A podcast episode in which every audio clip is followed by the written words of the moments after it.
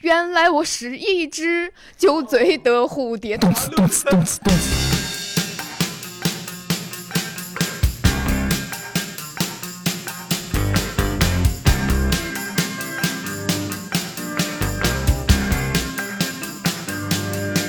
好，欢迎大家来到本期的共处一室，我是今天的主持人孙玉，旁边是我今天的嘉宾，Hello，大家好，我是佳玉。Hello，大家好，我是阿超。欢迎大家到来，谢谢。哦，今天我们的聊的主题是你是否见过凌晨三点钟的太阳，就讲大家熬夜的故事。这个我觉得对于现代人来讲，无论是什么情况下，特别是年轻人，熬夜是个非常常见的事情。然后比如说像坐在我们这边的佳玉，经常熬夜，看样子就知道，你看这个眼圈黑的，对吧？然后看超哥也是有要死不活的样子，就是一看经常熬夜，都不认为自己是熬夜。我一般情况两点半睡觉，七点半起床，就这是正常生活。所以对于我熬夜来讲的话，就是基本上四五点钟起床啥的，那也四五点钟睡觉，那那叫熬夜。我不知道大家对于熬夜有什么定义啊？就是大概多晚才叫熬夜？你觉得呢？我觉得过了凌晨应该就算熬夜了吧，十二点之后，就算熬夜了，难道不是吗？我不知道，你你觉得呢？我一向认为熬夜就是到第二天大家去吃早饭，那不是通宵吗？对，就是这就叫熬夜。吃完早饭再睡觉，吃完早饭再睡觉，哦，这才叫熬夜。我的跟他观点是一样的。你们这不是叫通宵吗？不不，这是熬夜，然后白天睡觉，而且那个早餐特别重要。我上大学的时候经常这样熬夜，然后从网吧出来的时候，一定要去那个卖煎饼摊子，跟他说五张饼，六个鸡蛋，大补。那你你一般熬夜的时候会做什么呢？我们俩，你平时几点睡觉？我先问一下。我平时十二点多吧。十二点多，所以你每天都熬夜。按照你的观点来讲，对有跟自己发过誓吗？立个 flag，老子今天一定要十二点之前睡。我 flag 不了，因为我下班很晚，我到家就已经十点了。然后女生嘛，你要洗洗澡、弄一弄、卸卸妆。主要是卸妆耗时间是吧？对对对对对，卸妆时间太久了要。卸两个多小时。差不多差不多。你你做什么工作的？下班那么晚？培训工作嘛，就是跟你们的休息时间都对不上。你们休息我很忙，然后你们下班我上班，所以跟我们的保安解释我是做老师的这个行业，就是他不太相信。你那保安会问你说：“哎，佳玉回来啦，对，今天怎么回来这么早啊？嗯，没有客人点钟啊？”，对，就是就是，可能我跟他说我是英语老师，他可能觉得我是苍井空老师这种老师的概念，那个时间上面可能有点对不上。呃，你是英语老师啊，的确对不上。嗯，阿超，你经常熬夜吗？熬夜的话，这几年熬的比较少了。这一年的话，主要你的黑眼圈不像啊。这几年熬的最多的十个里面有九次是在跟脱口秀演员熬。我就这样跟你讲，以前可能还是为了工作，就从一七年到现在，基本上都是跟俱乐部的人在熬。跟谁熬的最多？让我想想看，跟谁熬的最多啊？雇人嘛，居然不是黑猫，我有点惊讶。啊，不是黑猫，基本上就是两个人熬着熬着，就在我家睡了。啊，他们真的是玩一个桌游都能熬到四点多钟。他们你们熬夜干什么呀？让我想想看，我跟你讲，我最无趣的一次熬夜啊，先从最无趣的对，最无趣的一次熬夜就是什么？雇人拿着一罐啤酒从超市买来的，因为酒吧里面酒我们喝不起，嗯在怀亚凯瑟琳广场。就坐那个地方，看那边那个就是蹦迪那个迪吧里面进进出出的小姑娘，一直看到了凌晨三点钟。你就坐在那边看。对，就坐这个地方看。黑猫中途喝多了，躺在台阶上面睡觉。你们三个本来是去捡尸的吗？我不，我不知道，因为我我这个人脾气比较好，就是如果说，而且我这个人就是有时候会很无聊嘛，晚上我会比较精神。我说那既然要陪你们就陪你们，我也不知道你们要干什么，对吧？他们没有捡尸，而且他们还保持一个高度道德在看。我可能还会发出一些男人之间赞叹，我说那个小姑娘屁股不错，超哥做个人吧。我说那你在这个地方拿个啤酒，对吧？坐在干什么呀？我们在干什么呀？然后工人不说话，他默默的把一个啤酒瓶子踩扁，然后递给了旁边拾垃圾的老太太。哦，然后拉过旁边卖花的那个小朋友说：“我上次跟你说了，如果你还在卖花不去读书的话，我当时眼泪都要流下来了。”我觉得这就是个社会实践家，他要说用一种很苍凉的表情和态度看着这个纸醉金迷的世界，然后开始叹气。啊 我觉得这个世界特别丑恶。所以那个迪吧每出来个姑娘，姑人都会上去跟他说：“你穿秋裤了吗？”就是这样子，对，就是这种感觉，对就是这种感觉。所以黑猫躺那个地方是希望被人捡吗？黑猫真的有，它有一个能力，就是它只要喝醉了，在哪都能睡。而它睡的样子还特别可爱，因为你们可能不了解黑猫平时出行装，它看穿的很松松垮垮，像一个文艺青年，然后这边必然要背一个非常可爱的小包包，有的是皮卡丘，反正永远都是个小玩偶，特别可爱，像个宝宝一样的，对吧？它喝醉酒以后就躺在台阶上面这样睡。然后人来人往，都是那些老太太带着孩子，看着一个男人躺在台阶上面背个这个小包包这样睡，然后奶奶会教育孙子，长大以后要好好学习啊，不要像这个叔叔一样，太落魄了，你们知道？你们三个就做到三点多钟，真的就做到三点多钟，聊什么呢？不知道，就真的是很虚无的东西，所有人在聊自己内心不好的东西，聊爱情啊，聊所有东西，甚至就不聊，就看这个地方。看着大家，然后看着一个个来的妹子，又不能评价，评价了就是你做个人吧。对，就只有我在像一个正常男人一样评价。我说这妹子蛮漂亮的，哎，那个屁股不错。哎，超哥你做个人吧。这句话谁跟你讲？雇人吗？雇人，雇人是我们无名俱乐部的一个演员，他是个律师，所以特别有道德标准，非常棒的一个人。然后一个女朋友呢，是我们俱乐部的另外一个女演员，就是这个有道德标准的人呢，吃窝边草。对，我觉得。我觉得我在俱乐部里面，我是看上去最没有道德标准，但实际上道德标准最高的。就所有女演员都是女演员加我，然后从来没有跟他们说过三句话。道德标准最高的是黑猫，不，不是黑猫，是黑猫。黑猫从来不在俱乐部里面找演员，他从外面找女生带过来看我们的演出，他知道带动票房。你干了些什么破事儿？不是不是，玉哥，他从外面带女生跑过来看我们演出，你有没有想过，是我们俱乐部的女孩颜值就是。不不不，他完全我还在这儿坐着呢，不能这别骂了，别骂了。也不是，也不 那看到你，嗯，那估计你讲的是对的。刚刚那句话讲完了以后，佳玉突然回忆起上个话题，上一次差点跟人打起来的时候。就在这一刻，就是今天。现在没有圣人这个职业了，如果是的，他就是圣人那个职业，就是平时看到特别像圣人的样子，一副就是仪表堂堂，对吧？但在道德上面教育你。所以超哥是从那之后开始装模作样的在路上不看美女了吗？不，现在仍然还是看美女，但只不过现在美女越来越少，不是我不看了，好吗？就上次我们一起在路上走的时候，迎面过来一个小姑娘，特别漂亮，我跟黑猫都回头看，然后超哥在那边就是一本正经的继续他刚刚的话题，说你们两个在干什么？然后给你做个人吧。真的是我的反应比较慢，我不是不喜欢看美女，而是我的反应比较慢，就看到漂亮姑娘过去我就过去了，没有意识到，我觉得就是个路人吧。然后他们两个说：“哎，超哥看美女。”然后回头一看，那个姑娘七十多了。然后特别迷茫，我反应是比较慢的一个人，你知道吧？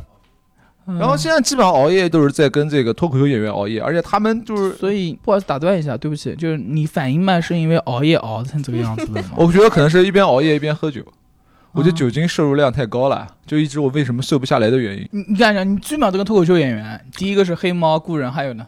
黑猫故人莫武啊，莫武呃，让我想想看还有谁。小老板，然后还有我们脱口秀观众，你还跟观众一起喝酒？对，女观众、男观众，哎，然后熬夜，呃，对，真的跟女观众熬过夜，就真的特别快乐。就别人聊女观众，可能还有一点香艳的成分在里面。你知道我和女观众是怎么熬夜的吗？直接艳啊！就是那时候我主持，然后遇到一个女观众，然后两个人可能谈的比较开心，然后两个人去喝了酒，嗯。然后我们两个人就因为喝了酒，两个人情绪都比较激动，对吧？嗯嗯。天雷勾地火。对我们两个人又又健身，对不对？去健身。我我跟他是同样一个熊猫厂，就是一个大厂出来的子弟，对吧？特别激动，然后两个人就特别快乐的去吃了麦当劳。对，吃了麦当劳之后，我们又吃了。这个麦当劳的意思是吃快餐的意思。不不不不不不，就是吃了麦当劳。我不是很懂，我就问一下。健身的人平时不可以吃高脂肪的东西，就两人喝了酒后，干的最禁忌的一件事情，居然是去吃麦当劳。然后吃完麦当劳以后，两人觉得还不够刺激，所以说我们又去吃了馄饨。然后吃完馄饨以后，我们觉得还不够，我们又去吃了螺蛳粉。然后我们吃到了凌晨三点钟，两个人像怀孕一样的挺着肚子躺在街上，然后快乐的把女观众送回了家，你知道吧？所以说我熬夜，居居然我觉得很快乐。我觉得跟跟你不一样，所以你到现在还单身啊？来自观众的疑问，观众问超哥，你是不是不行啊？不，我觉得是这样的，就是怎么又聊回不行了？哎，怎么又聊回不行？不，其实我我的内心啊，我是巨蟹座，我的内心其实非常老实，而且我觉得跟小姑娘发生一夜情，跟跟小姑娘一起吃麦当劳，我觉得后者比较快乐，真的。快乐，你太太多首尾了。有啊，现在经常到我家来玩。那是，那小瓜现在都有男朋友了，到他家了呗？跟男朋友说，哦，在超哥家玩，然后超哥，超哥没事，超哥是个 gay。真的是啊，超哥，超哥，超超哥没事，超哥没事，待会儿我也过来，我也过来。就这样，就我是个特别温和的人，我从小到大是和女孩子玩到大的，你知道吧？那因为小胖子那时候只有跟女孩子是朋友。对妇女之友，你知道吗？所以说这个东西我反而不觉得没有什么一夜情太麻烦了，你知道吗？一夜情麻烦啊，很麻烦啊！那讲来听听，细讲一下。麻烦在哪里？哎，你怎么知道观众就喜欢听这个？不是你想没有做过，怎么知道麻烦了？你看我们这也没做过的，我们就觉得嗯没有麻烦。我离一夜行最近的一次，是我喝到足够醉和一个姑娘。但是这个故事告诉我们，如果酒喝到像我们这么多，是绝对不会发生一夜情的。这两个人就真的已经到了开房的地步，然后两个人相识，还还是睡觉吧，真的受不了，太困了。第二天醒来就宿醉，然后呢，天哪，不行不行不行，我们吃早饭去吧。就真的，你相信我，就是喝了太多酒的人是没有办法一夜情的。所以这就是为什么酒吧迪厅总是卖假酒啊，嗯，让每个人都用醉的状对，将醉未醉的时候，也许你还能一夜情，但是真的像我们这种酒鬼一样的喝法的话，是是根本不会发生一夜情的。你们相信我？哦对我相信。那为什么为什么你长了一副纵欲过度的样子？观众问超哥为什么长得一副纵欲过度的样子？超哥，啊？不，你怎么怎么能看出来我长了一副你纵欲过下去让他主持。你 上来，你上来。就太奇怪了，你怎么我从哪个地方？你告诉我，我说哪个器官或者部位，你能看出来？对我找了一副纵欲过度样子。可能最近我在刷脂，我每天都要喝大概三到四斤的乌龙茶们。不两个，我们被观听观众说就是。那个眼圈很黑啊，然后眼睛又大在这边，然后就哦就像那个呃王宝强他那个小三的那个，就是就是他老婆那个啊啊那个宋哲啊，宋哲，对对对，宋哲像我要澄清一下啊，我从小就是下垂眼，然后因为我这个人反应非常慢，所以小时候经常熬夜写作业。我的黑眼圈是打两天里面带来的。这不信，没有纵欲过度可以甩锅给写作业。就是对还对纵欲过度，对啊，哎，我还真的没有纵欲过度过不。要熬夜写作业。OK，熬夜熬夜熬夜熬夜，回到熬夜。OK OK，那你那个我们讲佳玉吧，不然你要被女观众给顶替，主持我也觉得，人位置的我。也觉得。我们聊一下子，就是你有什么呃熬夜或者纵欲过吧？就是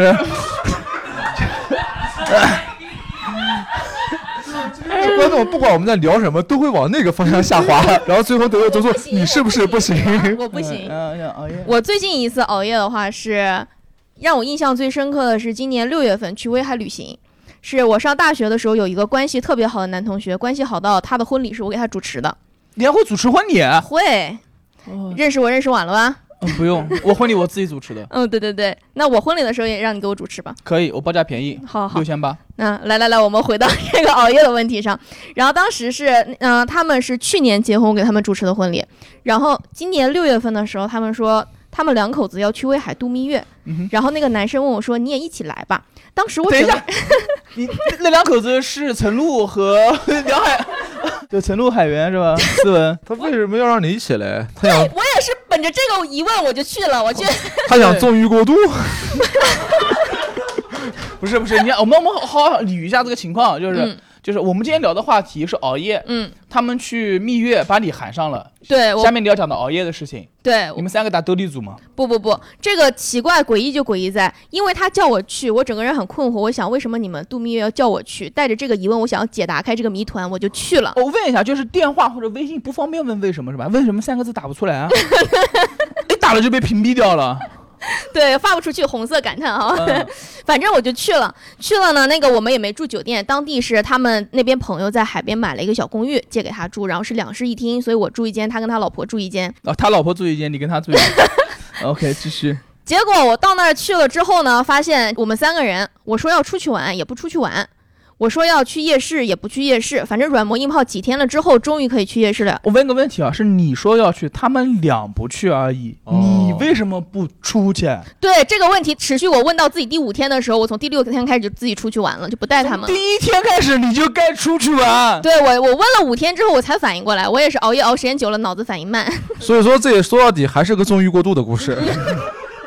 OK，然后呢？然后呢？然后我去了之后，就发现为什么出去玩也不出去玩，然后吃饭呢也不去吃威海当地的好吃的东西，就是他老婆在那边给我们煮面条，然后吃咸菜，然后就是我整个人就陷入巨大的疑惑。般情况下是煮饭吃咸菜，嗯意思是你这个人犯咸。嗯，我现在可能时隔三个月之后，我可能想清楚这个问题，他老婆是什么意思。反正就是也不出去玩。我后来想通了，他可能是为了告诉我说，他们这个公寓的 WiFi 速度很快，你跟他老婆认识吗？就是主持婚礼的时候认识的。你跟那个男生是从小的朋友，不是，就是大学的时候的朋友。大学的朋友有过一段吗？没有啊，他跟我室友有过一段。好奇怪啊！把你喊过去见证他们蜜月，就是主持还包这个售后吗？我不懂啊，他当时跟我说的是老夫老妻已经不在乎这个了。哦，对，我还以为他是不是叫我出去帮他们拍照，但是我提出来会拍照？没有啊，就是普通的你们情侣一起玩嘛，我给你简单拍个照片啊，就看看构图修一修 P 一 P 这种，这种很简单的嘛。嗯结果我说我给你拍个照片吧，啊不用，我不上相。我就整个人陷入了巨大的困惑当中他。给你煮面条吃咸菜，对，所以那几天的时候，我就是从早到晚一直就在家待着，然后我就那个时候不停的熬夜，发现了那个穿越古装甜宠偶像剧叫《传闻中的陈芊芊》，所以前五天我为什么会脑子反应不过来？我一直熬夜在刷这个剧，就是看了第一遍之后很上头，然后又开始各种快进看了六七遍，所以前五天他们就在家里面忙自己的事情，我在家里面就是天天在那边看这个剧，看了五天。他们蜜月忙自己的事情，你在那边看剧，你们能不能把这个安全带收一收？安全带收一收。你不觉得这件事情尴尬吗？我真的好，那你回来噻。可是我已经买好回程的票了，要退了的话很贵。他没有包你机票，当然没有了，怎么可能包机票？哦，这个我还要插一句，真的，广大的听众朋友们千万不要坐 航空，真的。如果你们有选择的情况下，千万不要坐 航空公司，为什么就是很糟糕，整个体验非常差，烂。？OK，这个地方我们空下来，空下来大概八秒钟的时间。如果有人说一定要坐什么什么航空，好，如果有选择的话，大家一定要坐航空公司。OK OK 可以。广告位招商，广告位招商。然后就是他老婆呢，就在那边各种的去什么京东版的拼多多上面惊喜，天天花一分钱买个什么裤子，然后花一分钱买个找礼什么的。然后他那边就是在上网课。然后到第六天的时候，我下定决心，我说不行了，我熬了这么多天的夜了，我今天一定要去看看威海的风光是什么样的。嗯，结果我第六天出门的时候就开始下雨，天气整个非常的糟糕，所以这是我人生当中又熬夜印象深刻的熬夜。然后除了收获一部我非常喜欢的，可以让我磕 CP 很上头的剧以外，人生当中最糟烂的一次旅行经历。这不叫旅行，哦，对，这就是到外面去住。我一直很奇怪，这两个人他是去度蜜月，是不是？度蜜月就一直在家里面待着吗？对，嗯，这就是度蜜月吗？最原始的度蜜月就是为了怀孕，这个我是能理解的。也许人家度蜜月，嗯，换个陌生的环境，刺激感更强，更容易中马对，萨。就比较容易行。对，不讨论这个问题，不跟不所以跟咱们叫我去在隔壁是为了增加刺激感，是对，吗？可能哎这么讲好像是的。哦，我想通了，我明白了，我找到了这个目的。你有没有想过，你可能是作为一个情趣用品的存在？所以现在她怀孕了吗？不清楚，不清，从那之后就回来，就是再也没有联系你我了。售后应该去问一下。我就再也没有联系过了，就就最后就变成了点赞之交。因为那个房子的话，它是在当时威海很著名的一个海边，嗯所以最多就是晚上出去看看日落。一个人，哦，没有跟他老婆，我们俩你跟他老婆两个人去看日落。对我天，跟他老婆俩，他呢？在家上网课。啊，就他跟他老婆讲，你跟佳玉说去看看日落吧。OK，我们我们回到超哥这边，超哥刚才说了，就是最无聊的是跟在泽路普门口凯瑟琳广场门口坐那喝酒。那倒数第二无聊的有啥吗？呃，不，其实这样讲，我一个人熬不了夜。我一个人的话，基本上就睡觉了。但是熬夜的话，我基本上没有什么太无聊的熬夜。我熬了几个夜，好像都蛮刺激的。哎讲来听听，讲来听听。我熬夜是什么呢？一般我熬夜，我这个人心肠还是比较好的，我这个人心软，就基本上都是朋友他很痛苦的时候会把我喊出去，因为他知道我这个人比较安全嘛，这能把他安全送到家，不管是男还是女啊。那这个比较惨的就是我上次有个朋友他离婚，他结了二十八天婚还是结了二十七天婚，然后离婚了。都没满月啊，对对，然后离婚了之后他去酒席办了吗？呃没有，那就扯了，个扯了个证嘛，可扯了证直接退掉，没事不联网就是。他去喝酒，他很痛苦嘛。就是那时候我记得是在那个新街口那边一个老酒吧，叫天堂隔壁。然后喝多了之后，当时我记得是凌晨两点钟还是三点钟，我就扛着他，我又不能把他丢下，对不对？喝的妈到处都吐啦，然后再到处那个，我又不是把朋友丢下的人，我就扛着他，他还是个小胖子，扛着他挺费劲的。然后呢，好死不死，这个小胖子啊，他是个配音演员。啊，那又好死不死呢？这小胖子是配什么音的呢？嗯，他配的是老人和太监。对，就是我去问那天好像是情人节还是什么，反正是挺重要的日子。我说你好，这个就附近有没有这个大床房或者是那个标间？他说没有了，对不起，现在都没有房了。然后那小胖子躺那个地方，啊，大清国要亡了，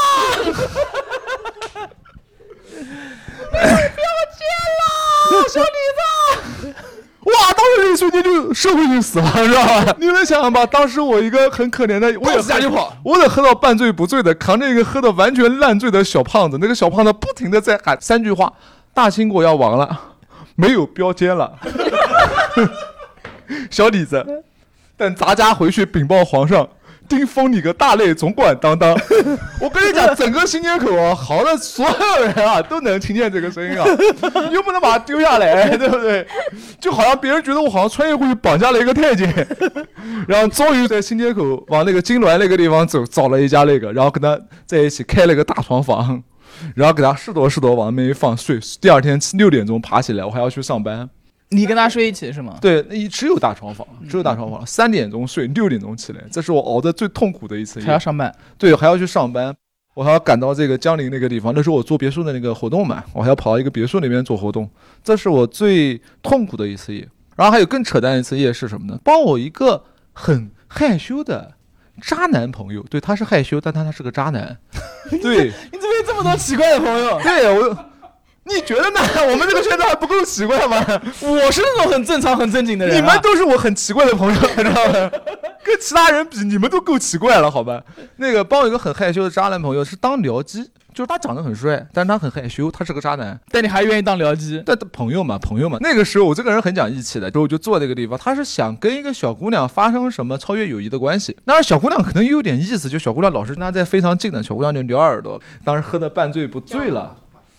他他一个，他一个小姑娘一个，六个僚机。那天晚上什么都没有发生。僚机撞一起了吧？僚机在那看，哎呀，他不急，我们所有僚机心急如焚。然后我们就把他拉到厕所里面。那时候当然凌晨两点钟，小姑娘喝的差不多了。小姑娘就在他面前这样撩撩头发啊，散头发，他也没有反应。我说小姑娘，意思你去亲她一下啊，干什么？他说哦，我说求求你，你刚做出什么表现？我们也累了，我们喝了太多酒，而且所有的酒钱都是我们僚机自己 A 的。你为什么喝到这些？我们这么善良的朋友，然后他就一直在那边就是磨呀磨呀磨，就是不肯去发展任何一步。然后旁边一个撒尿的大哥，大哥听了所有的话，大哥在那撒尿呢，然后突然猛地转过来。你吻他呀！我说大哥，大哥，对对，把那个手机借我们身上了。结果到最后什么？那个小姑娘走了，那个撒尿的大哥把她拉到他的房间里面，跟另外一群人喝到了凌晨三点钟。然后最后十二个僚机。为什么有十二个僚机？那个大哥他也是要泡别人的。讲完所有的话，我们当时都很心急如焚，你知道吧？大哥听的也急了，说：“都既然这个情况了，你不做点动作吗？”然后最后就十二个僚机，捏一个当事人。然后那个姑娘去和别的男人吃夜宵去 了，十二个僚机孤零零的站在那个就五台山那个底下。对，真的是，我们就快疯掉了，知道吧？这是我熬过最可怕的一次夜。你们六个僚机也不出谋划策什么的？六个僚机已经在出谋划策，那小姑娘当时已经气氛已经到了，对吧？你找个借口你走啊？渣男啊！我很好奇，被动型的渣男。他是个特别被动型渣男，可能人长得好看吧。长得像鹿晗，对不对？这渣男心想：不给我买 GUCCI，泡不到我。他有渣男的心，但是呢，他没有渣男的胆子。就我那个亲爱的朋友，带着渣男的脸。但只要一有机会他就渣，没有机会他就不渣。被动型渣男。那他渣过没啊？他实际行动渣过，渣过，渣过，渣过。哎，Scott，你一个程序员。应该经常会有熬夜的经历。我真的不想提我工作里面 熬夜的那些鬼事情，但是很正常。我是做高速公路行业的，高速公路行业的话，高速公路行业啊，不就是挖路的、铺路的，差不多就是。我们是负责江苏高速里面一些像收费站上面里面的一些数据库、服务器啊什么东西的。所以 E T C 刷卡收错钱这件事情找的是你，对不对？找我同事，不要找我。OK。最主要事情什么样？就是我印象最深的工作上的熬夜的话。突发性的，一四年还是一五年的大年初一的晚上，那天是除夕夜，大家可能全家在一起过了一个好年。大年初一在家里面吃饭，那天晚上八点钟，突然有人打电话说哪边哪边出问题了，你马上要到中心来一趟。还好那天晚上没喝酒，因为没喝酒，自己开着车晃晃悠悠的开到中心那边，在那边干活，干到凌晨五点钟。其实觉得那个事情你不需要那么紧急的去处理，因为一个数据库挂了。我帮里面稍微处理一下子，我们有什么事情我们白天再动。不行，那边有个人说今天是大年初二、大年初一，你事情必须要在那儿解决掉。我在那边拖到五点钟，然后慢车开回去，到家里面应该是六七点，稍微睡两个小时，八九点起来再继续去处理。我那时候就觉得自己就像一个创口贴一样的，整个大坝要垮了。然后他们的唯一的方法是把我这个人摁在那个缝里面的，就当时觉得特别痛苦。太好，我知道，就是所有程序员都有类似的事情。哎，不讲程序员，讲你生活的，这没意思。这种事情我也我经常遇到。我大年三十的时候也在鼓楼医院待着。讲到程序员，整个气氛都变得悲伤了起来。对啊，而且你看你们挑的这个时间，大过年的，大过年不就是熬夜吗？还不就是熬夜在家看春晚，出去改改程序，怎么了？我上大学的时候经常熬夜，熬夜是为了看球、看球赛。就是我们大学宿舍里面都基本都是这样子，你二十三点要熄灯，没有电，你看不了球赛，你必须要出门去网吧包个夜，早上五点钟翻个墙再回学校。但是我大多数看的球呢，全他妈是中国国家队的，这就很有问题了。国足的球哪有那么多熬夜的？没有啊，有有是，我再跟你稍微说一下，是这样子，我印象很深。如果查一查，我就能告诉你具体是哪一场比赛。那一场是中国国家队是打世界杯的预选赛，应该是打那不能打世界杯吗？真是，一四年世界杯预选赛，好像是打卡塔尔。当时情况是这样子，中国好像是也是打平还是打赢就能进入下个阶段了，就是最起码不会提前淘汰。然后那天我算了时间，我说最后十五分钟我看不了，那十五分钟说不定就是能改变历史的那十五分钟。对，我一定要去网吧把那十五分钟好好的看了。是的，因为吴磊把球带到角落了，然后发了一个任意球。然后那一场印象很深，张琳芃在第七十几分钟吃了个红牌下场了。我说去，这个熬夜熬的。问题就在这儿了，你知道中国队输定了，然后心情很不好，学校也回不去了，你就在整个网吧里面待到早上五点钟啊！那个晚上太他妈痛苦了。在网吧里面有什么痛苦的？随便打开一个游戏玩呗。对呀、我不想玩游戏，我就想找个地方睡一下。真的好幸福啊！网吧里面睡也可以啊，找比起我个包厢熬的那些水深火热的夜，对啊，居然最痛苦的是在网吧里面你看你看啊啊，外面背兄弟，背兄弟然后 大清要亡了，大清要亡。你看看人家这个熬夜熬的，我跟你讲，熬夜最痛苦的是什么呢？就熬夜不是我想熬熬夜，而是因为你熬到后面兄弟全部挂了，你得救他们。怎么怎么救啊？跟一群人在一起，你酒量好其实是一种诅咒，你必须得把他们一个个给安排好才行。就是你知道，喝醉的人你是根本抱不起来也扛不动的，知道吧？我还是蛮强壮的，我一直有健身，我根本扛不动。最后会怎么办？去酒店里面把自己身份证给那边借一辆行李车。所以当时他们拍那个用行李车运礼袋那个画面，我特别有共鸣，你知道？但是你们不知道，人在行李车上面是他妈会吐的，就摇一摇他们就吐。移动喷泉横着，不管是男孩儿女孩儿，横着放在这个地方，他们就会开始吐。你就像洒水车一样的，你 就顺着那个痕迹啊，你是能找到他们怎么过来的，你知道吗？那最可怕是什么？是半醉不醉开始撒酒疯的朋友。因为我之前有很多奇怪的朋友，呃，你们可能不知道，比如他是一个英语系的，他喝醉酒之后，他的语言就会出现混乱，他开始会跟我讲英文，而我没有上过大学，我在试图用初中水平的英语让他理解我们应该去干什么。他叫阿来，就阿来，up，go，楼梯，妈了个，然后他要上厕所，带他去，然后没到厕所的时候，他就抱着你的腿滑溜下来。她是个女孩子，你不能往下看，对不对？你要抬下头，说阿来，Are you OK？哦呀呀呀呀呀！操！对面是一个夜视摄像头，我完了完了完了完了完了完了完了！第二天来巡视的人会看见什么？让他收拾好了之后再把他扛回去，你知道吗？这种朋友是最可怕的，你永远不知道你喝的烂醉的朋友会干出来什么事情。就是吐已经是很 OK 了。就不跟人打架，不跟人闹事，不在街上脱衣服，不在马路中央跳舞，已经是非常棒了，知道吗？我的熬夜基本上全都是帮人收拾烂摊子的经历。嗯他，真的尿了吗？尿了尿了尿了，我都感受到我的脚边淌过一股温热。不是那个画面不可怕，不可怕。朋友在底下尿尿，你作为一个君子，你不可以看，你抬头看的时候，你看见一个远红外摄像头。之前从北方来南方的时候，人家又问我说：“你夜生活是干嘛？”我就一脸茫然说：“啊，全国不都统一吗？不都是睡觉吗？还会干嘛？”然后我就发现说，好像人家都会有这种如此丰富的夜生活。我没有，我没有什么夜生活，那你为什么会两点多、四点多才睡？我为了无名喜剧。哎，玉哥的熬夜呢，那一般他都是主动熬，因为我想熬夜，所以说我要熬夜。最近就写稿嘛，再往前之前上班工作，反正各种事情，没时间睡觉。哇，我感觉上一次听到说没时间睡觉的人，好像还是哪个大佬，是姓王还是姓马来着？没有，真的真的，你想想看，你平时工作得正常工作吧？九十点钟下班到家了，洗洗搞搞弄弄，把电脑拿出来看看排下演出，自己写个稿，然后看看找谁，然后再跟妹子聊聊天。没有没有，就脑海中有很多的事情要想，然后也睡不着。我看有什么因为个人的事情熬夜的，看电影嘛，前两天看电影《风平浪静》，看到两点多，回家三点，吃个夜宵，三四点钟。那你这一晚上过得还挺风平浪静的。跟跟我老婆讨论剧情，她能讨论吵起来。最刺激的是，我和我老婆在车子里面吃那个，是啊，那不听了不听了。啊，那有观众有刺激的吗？你们怎么这样刺激？对啊，你们熬夜有有有什么刺激的熬夜经历吗？其实熬夜本身是不好的，但有一天就是我印象特别深，二零一三年有一天，然后有一天晚上夜里面我一醒，眼睛一睁，那天我本来没有熬夜，眼睛一看我们家是烟雾迷绕，感觉到仙境了。我妈就喊我你快起来，我说怎么？我们家厨房失火，就我一瞬间脑子里面想到的是，啊，在做梦，在做梦，在做梦。一瞬间脑子想到的是我赶快要逃命，家可以不要。但是我父母真的超级的英勇，他俩就冲进火场，用水去扑火。废话，房子是他们买的呀。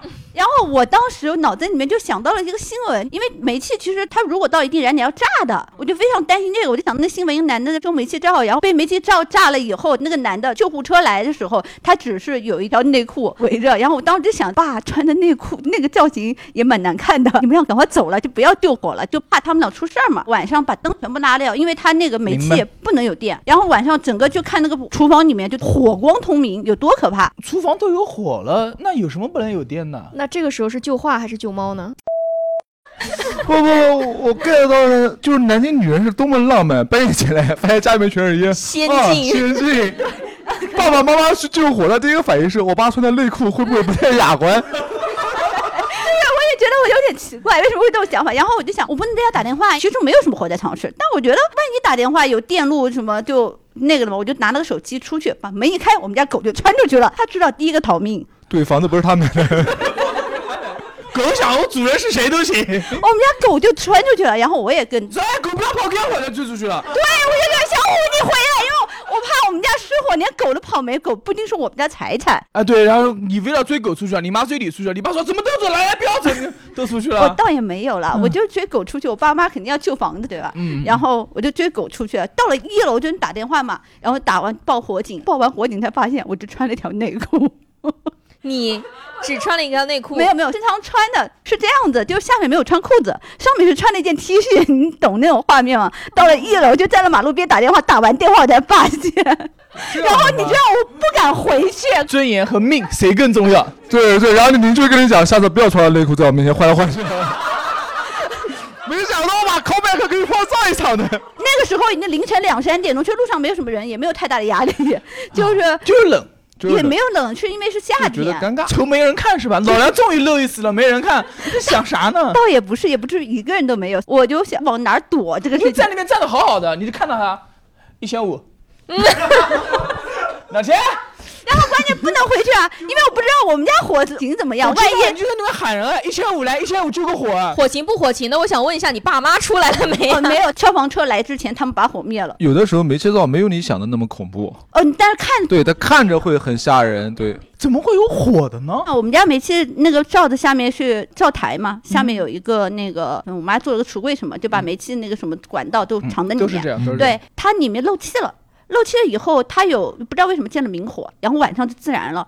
自燃了以后，你想那个火是在灶台里面闷闷闷闷闷闷烧的。那天因为我爸熬夜看电视，熬到而且特别晚，熬到三点多钟，爸闻到那个煤气味儿，去发现一打开，然后那个火不是见氧气了嘛，就烧得更旺了。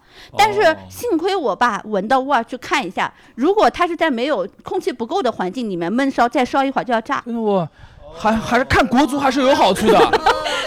所以熬夜，然后每当想熬夜不好的时候，我就想起这件事，其实熬夜也不完全不好。哦，那我遇到过这样的事情，我遇到过这样的事情。不是我，我很奇怪，要问一个问题啊，问一个问题，就是你为什么家里面好好的会有明火呢？不知道，就那个煤气，我觉得是夏天吧。开了门以后，谁第一个跑出去，可能就是他干的。你看狗有很大的嫌疑，狗说毁灭吧。我们家狗没这个智商，就我们家狗是这样一个神奇的品种。那时候我在上海工作，我妈特地打个电话来吐槽我们家狗，说我们家有一天半夜被贼偷了，就入室偷窃那种。当时我爸起来上厕所，正好看到那个贼就拿起他的包就跑了。这年头还有人把包里面塞三千块钱，就是我爸。然后贼把他钱呢拿走了嘛，拿走了以后还好把证留下来了。最大的槽点就是他们都追贼回来了，狗在打呼，狗还在睡觉在。装睡，对，狗真的会装睡。我了，狗遇到打不过的时候就说：“哎，狗没关系，狗没关系，不要抢我狗粮就行。我怀疑就可能就是你们家狗太喜欢睡觉了，然后你爸老是熬夜看球，毁灭吧。”哦，我熬夜看过一次欧洲杯，是葡萄牙对西班牙，夜里面两点多钟，然后看到一半的时候，我们家那个厕所的门开始晃啊晃，小偷进来，小偷夜急是吧？憋不住了，葡萄牙对西班牙，然后上半场快结束的时候，啊咣咣咣，我说谁呀？干嘛？开球了？大概是这个意思，然后他就没声音了。我当时想的就是那个小偷好有礼貌，进来偷东西还先敲门。晃厕所有人在，吗？没人在了，我进来偷东西了。厕所的门那个角度很小，正常的人进不大来，他要拉开。哦，第二天发现这些东西被偷了，你们猜是怎么回事？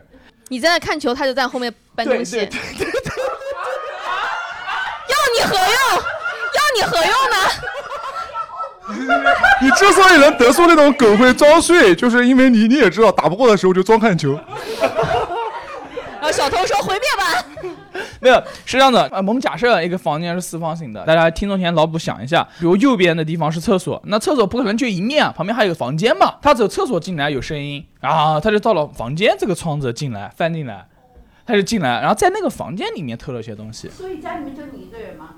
啊，大家都大家都在家，都在家，为什么？只有我醒着，但我主主要是对他们家比较大，就可见他们家是多富裕一个条件，就是大到小偷在旁边偷东西，他居然不发现。我家我家就不行，那你这个熬夜没有任何的。有有有有有，他没有进客厅啊，只到那个房房间没什么东西，对，电视留下了呀，不然的话电视不就偷走了吗？啊，但是现在想还蛮后怕的，就是他进来了。嗯我现在知道，啊他因为脚印啊什么，警察也来采过了，然后大概统计下丢了多少东西，也三四千块钱丢东西。那你后来装睡了吗？没有，我是真的不知道，我真的以为把他吓走了。而且这件事情，我爸妈其实被我喊声也起来，说这么说啊，小偷小偷走了走了走了走了。我说啊，行行，就大家都睡觉去了，所以他进来的那个房间是不住人的是吗？不住人的书房。哇，你们家的心有多大啊？就小偷小偷走了走了走了走了，哎，无所谓无所谓，反正家里面钱多。不是啊，就是何必刚正面？如果爸妈突然反应过来说，我们要确认一下子，那个房间算了一下，除了书信没多少钱，这样子吧，来都来了，也不能让他空手走，就这个意思是吧？你说我们一推门看到他，他在那边四目相对，对，就是他有把刀，就符合你的性格嘛，你就把他困住，说你知不知道偷东西是不对的？知不知道偷东西是不对的？哥，我错了，遇到真的坏人的时候，我就要怂了。还有八分钟。来书房没给他拿两本那个什么人人都会单口喜剧走。没有很多很多年前，那时候还西班牙对葡萄牙的，应该是零四，应该是零四年。OK，大家还有什么关于熬夜相关的一些事情或者是想说的吗？我是陕西人，我不知道你南京这边的民俗是什么样的。哪方面民俗？葬礼方面的民俗，啊，就是我外婆去世三周年的葬礼上，大家的心情都是很悲痛的，而且为了准备这个比较大的这个仪式，准备了很多很多东西，所有人熬了很多个夜，然后看到的效果是这样的，就是白天请那个锣鼓队，我不太敢接梗，主要是 我有好多梗想接，但我不敢接。啊，我不敢接。然后就一边敲着那个鼓，一边吹着那个嗯，那个喇叭什么的，对，然后就就就上山了。怪很奇怪的是，他吹的是什么歌？寒风飘飘落叶，军队是一朵绿花。这是啥意思啊？唢呐能吹出歌词来啊？吹的就是这首歌。军中女花，对，然后一路吹上了山，军中什么？女花，这是首军旅歌曲，军旅歌曲。然后就开始他们走上山了之后，就是在坟的前面，就是真正的坟头蹦迪。然后他们就一群人开始就疯狂那个状态，就是头发是这样摇的，军中绿花蹦迪能蹦起来，加古典的咚哧咚哧咚哧咚哧。他们就是那种加快版的，你知道吗？军中绿化的加快版的 DJ 版的。花的加快版，是喊麦吗？那种寒风飘飘落叶，军队是一缕花。就是动次动次的节奏，然后我们在坟的正前面，然后跪着哭得很悲痛，然后他们在坟的旁边，就是这样，就是这样的状态，哇！我当时我都懵了，这是上一期的吧？差点打起来。我觉得也是。我们都很懵，然后好不容易到了晚上，那就是真正熬大夜的时候，那就是我们陕西的民俗，搭了一个特别大的灵堂，整个的那个环境特别的肃穆。然后到晚上九点钟，他们那个团队就是堪比无名喜剧就开始登场了。对你有什么好骄傲的？你有什么好骄傲的啊？你看看人家，动次动次动次动次。我们也行啊，我好歹国家一级健美操运动员，对吧？然后一个让我印象深刻的阿姨就登场了，大概就是姐姐的那个车上看到五十岁大妈的脸，然后配上超哥的肚子，然后超哥今天肚子被 Q 的次数比超哥本人多。坎儿过不去了。我们回到上一个话题，我跟你讲。超哥说：“你看看，其实我也有屁股。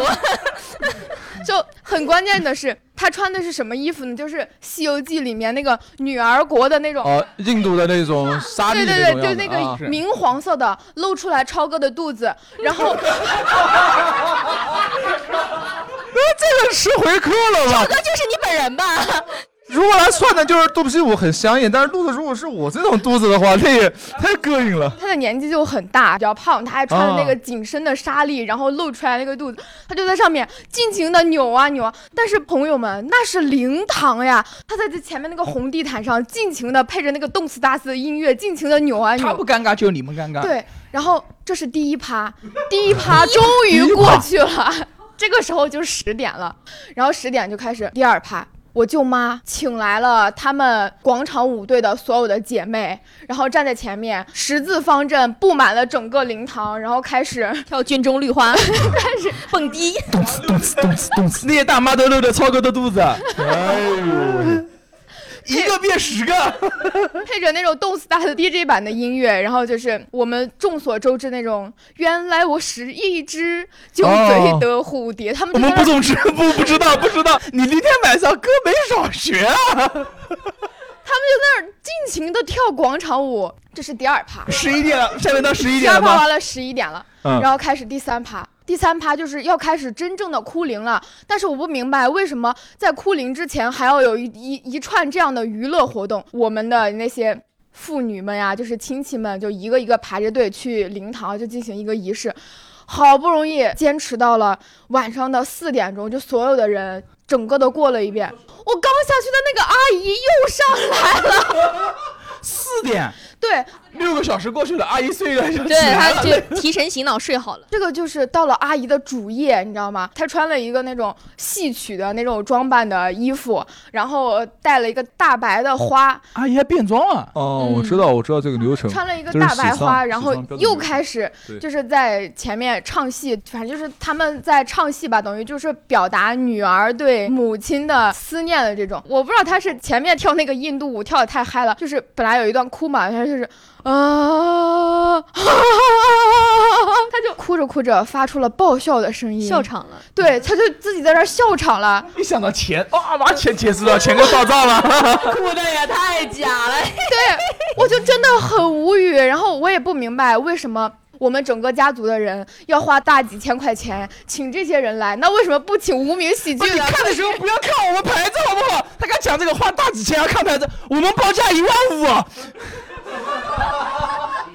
而且还不可能给你讲一宿。从侧面的角度上面来讲，如果一个打工人的角度，他们真的是蛮敬业的。我也觉得，对呀、还可以跳肚皮舞，我们可以跳肚皮舞吗？听流程，刚才超哥也说是喜丧的流程，是喜丧。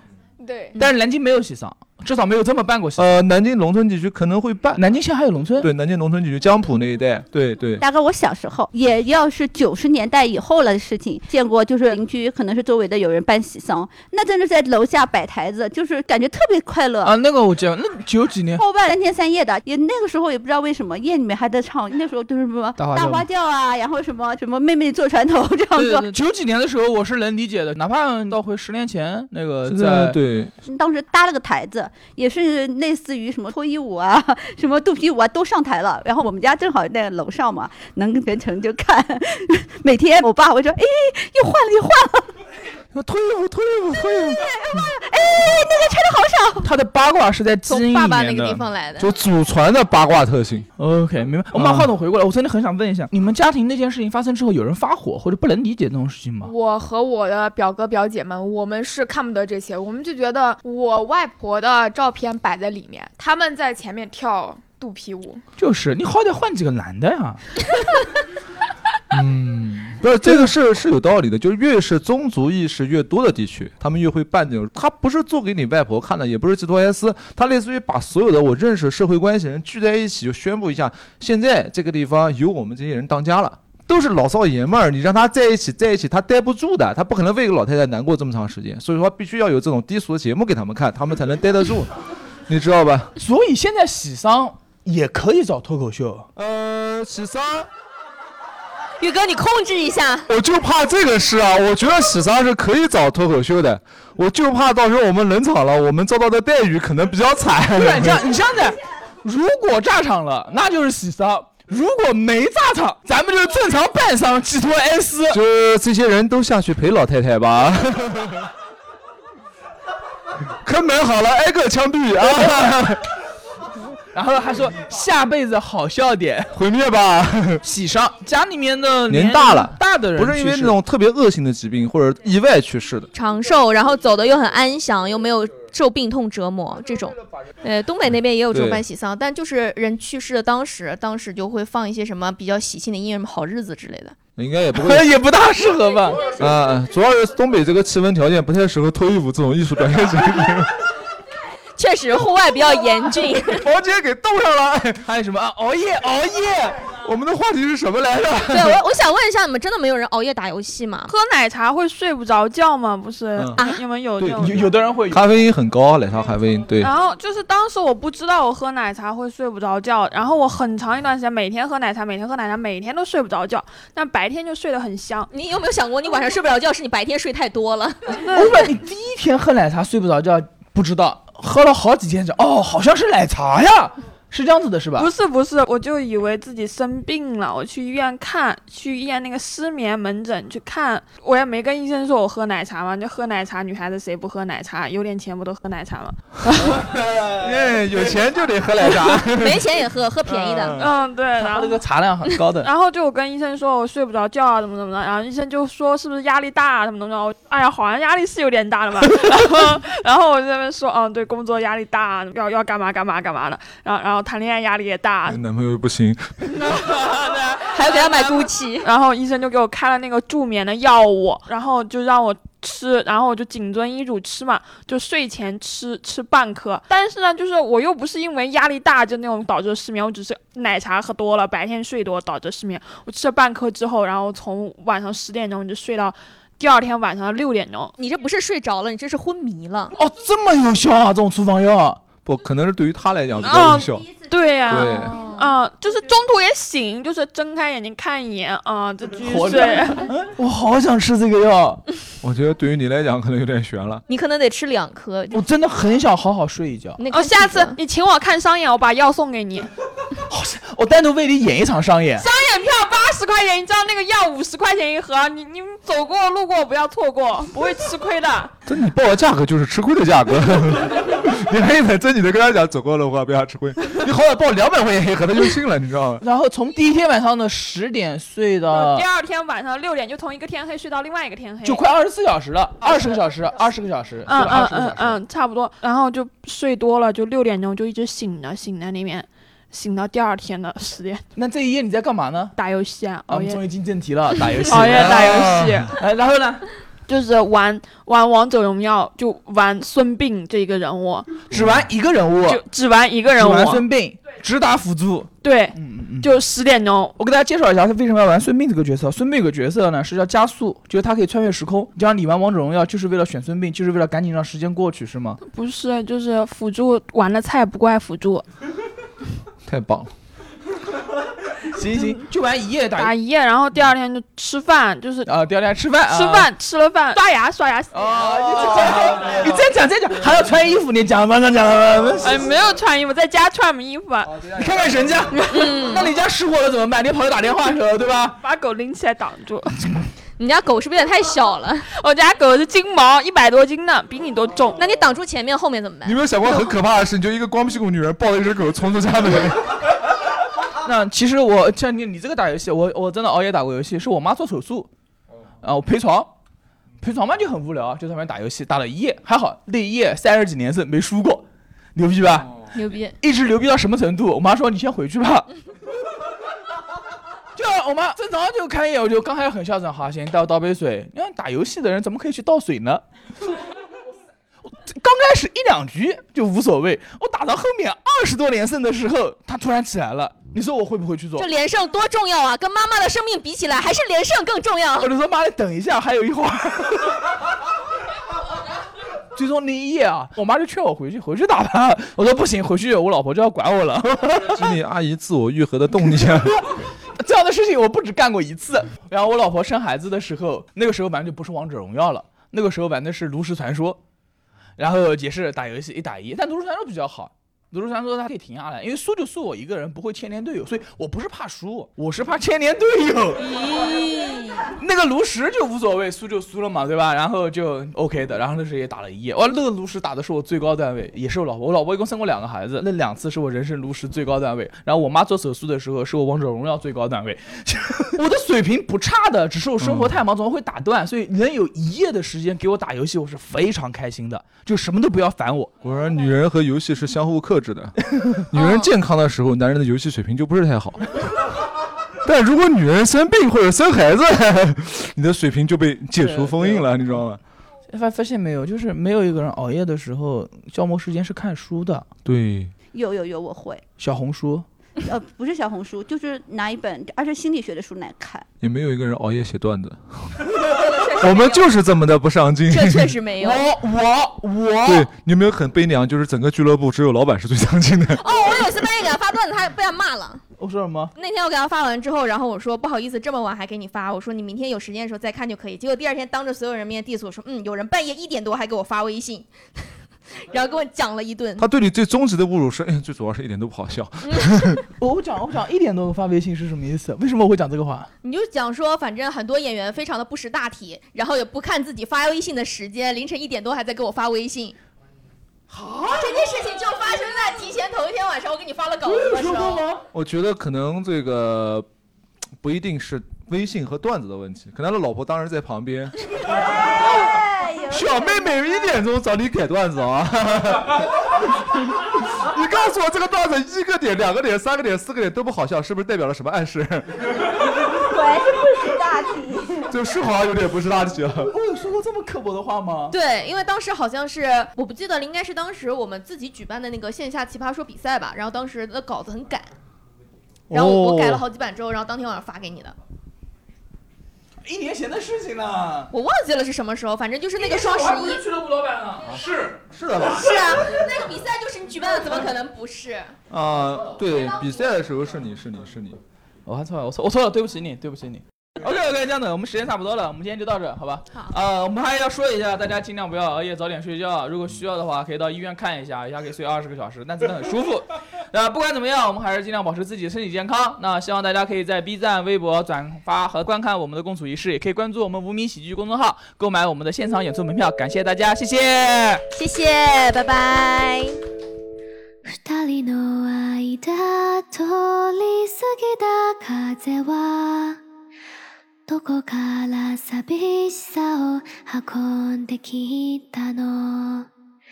泣いたりしたその後の空はやけに透き通っていたりしたんだ。